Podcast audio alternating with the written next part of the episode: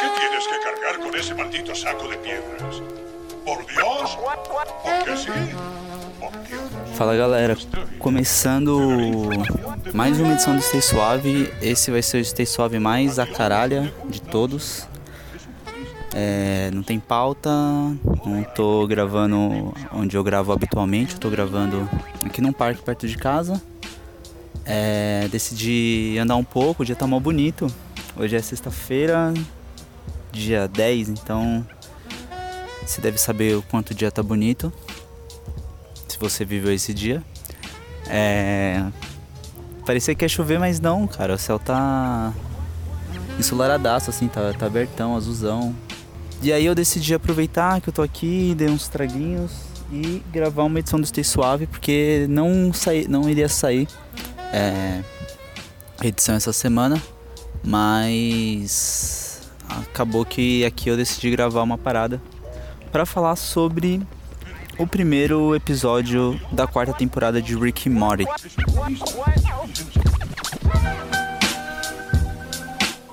Cara, saiu recentemente, né? A quarta temporada de Rick and Morty. Se você gosta da série, você já deve estar ligado disso. E eu acho que foi em novembro que saiu. Em dezembro, dia 22 para ser mais preciso, a Netflix disponibilizou a primeira parte dessa quarta temporada com cinco episódios. Mano, é, muitos fãs não curtiram, assim, teve bastante fã criticando, dizendo que essa quarta temporada é a mais fraca de Rick e Morty, e eu não concordo. Eu acho que ela é a mais diferente até o momento, principalmente por fugir do formato clássico da série, né? Do, do, do, do formato clássico de roteiro que a série seguia, de ter uma aventura em, entre os dois, enquanto em paralelo a família Smith vivia alguma situação maluca na Terra. Essa temporada é ela tem um outro esquema, o roteiro parece mais livre, mais solto, e em alguns momentos mais surpreendente, outros momentos estranho porque não segue aquele padrão que a série seguia antes, tá ligado? Outra parada que eu reparei nessa temporada é que a Summer é um personagem que tá aparecendo com muito menos frequência, pelo menos até o momento. A terceira temporada é uma temporada onde a Summer é, se torna uma personagem mais participativa. E até agora isso não rola. Inclusive a Beth também, eu posso estar enganado, mas não tem nenhum episódio que ela tem tanto destaque quanto chegou a ter em outras temporadas. Mas até agora só saiu metade do, do rolê, né? É, bom, eu quero falar mais especificamente, mano, sobre o primeiro episódio, cara, que me surpreendeu bastante pelo cunho político que esse episódio tem, tá ligado?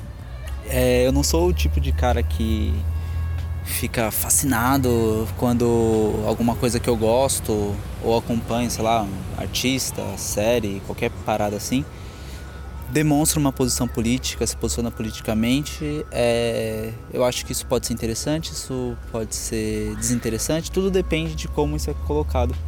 E no caso de Rick Morty eu achei muito legal, velho, porque mostra como é, os criadores da série, né, estão preocupados em não só te levar em grandes aventuras de Rick and Morty, mas também discutir de forma até mais direta o mundo que a gente vive hoje e trazer as suas posições, tá ligado?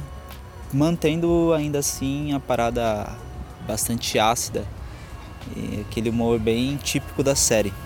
Bom, que, sobre o que, que eu tô falando e sobre o que, enfim, sobre o que eu quero falar, tá ligado?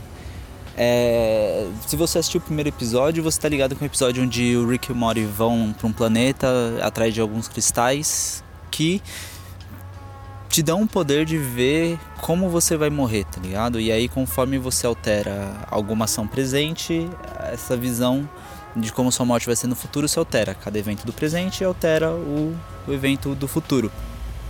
A não ser que você, em função do futuro, siga passos no presente. É isso que o Maury acaba fazendo. Ele vê que existe uma probabilidade de que ele morra com a Jéssica, saca? No, nos braços, assim, velho, e nos braços da Jéssica, com ela dizendo que ama ele. Ele falou: Nossa, eu vou ter uma vida com a Jéssica. E começa a agir no futuro. Desculpa, começa a agir no presente em função desse futuro ideal. Aí já vem um, uma boa colocação da série nesse aspecto político, tá ligado? Mas a gente vai chegar lá. Por conta disso, o Rick acaba morrendo. O Mori tá ligado que se ele ressuscitar o Rick, ele não vai ter essa morte ideal dele, então ele decide não ressuscitar o avô. Só que o Rick tem é, máquinas de clones, né? Ele tem lá as máquinas de clone dele. Só que essa máquina de clone tinha quebrado em alguma temporada, ele até fala isso. E o backup tá levando ele para outras é, realidades, outras dimensões, tá ligado? E aí que, que vem a, a grande brisa, assim, outro grande aspecto que liga bem essa questão política que o episódio aponta. O Rick começa a surgir em várias realidades fascistas, tá ligado? Onde o fascismo tá predominando. E a piada é essa, e ele verbaliza isso, tá ligado? Ele fala, quando essa porra virou um padrão. E é uma piada direta com algumas. É uma piada direta com é, esse padrão atual de algumas pessoas retomarem um sentimento fascista ou grupos fascistas que nunca deixaram de existir, tá ligado? Mas bem mais organizados, tomando a frente política em certas situações. Então, é, isso é uma tendência no mundo, tá ligado? É, acaba sendo uma tendência muito ligada à alt-right, tá ligado? O que a gente chama aqui de extrema-direita, mas o fascismo não necessariamente é algo alt-right.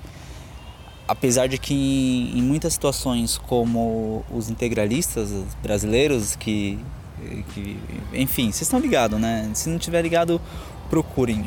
O Eduardo Bueno, ele tem um vídeo interessante no YouTube falando sobre integralismo, mas você consegue achar diversas outras paradas sobre isso.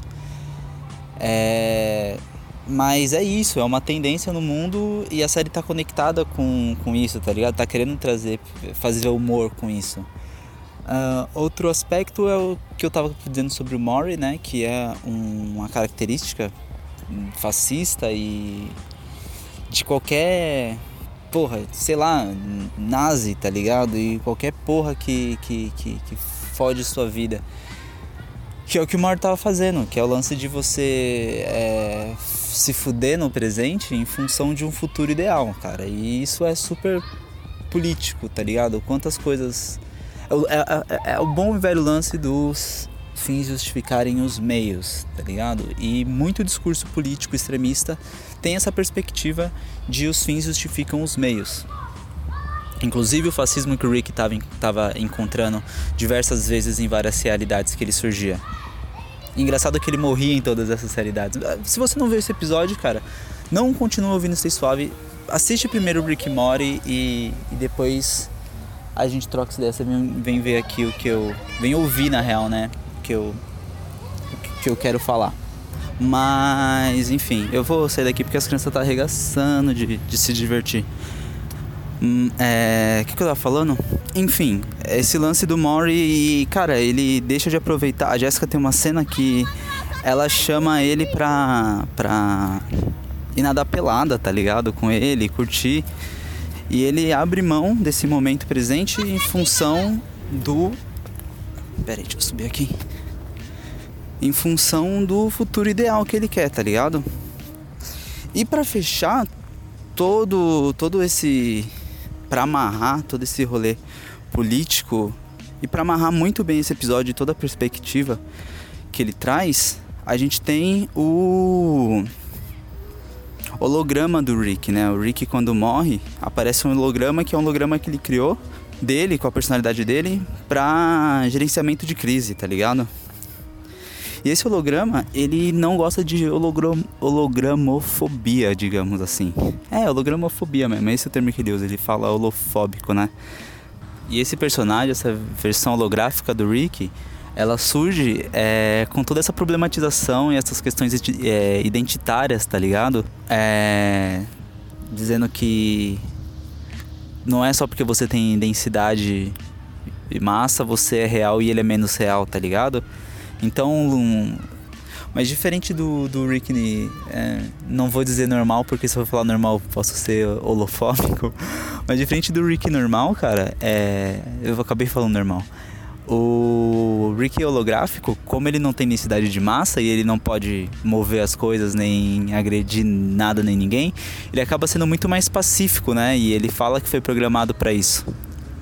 Diferente do Rick, que quer que tudo se foda e quando precisa fuder com tudo, ele fode com tudo.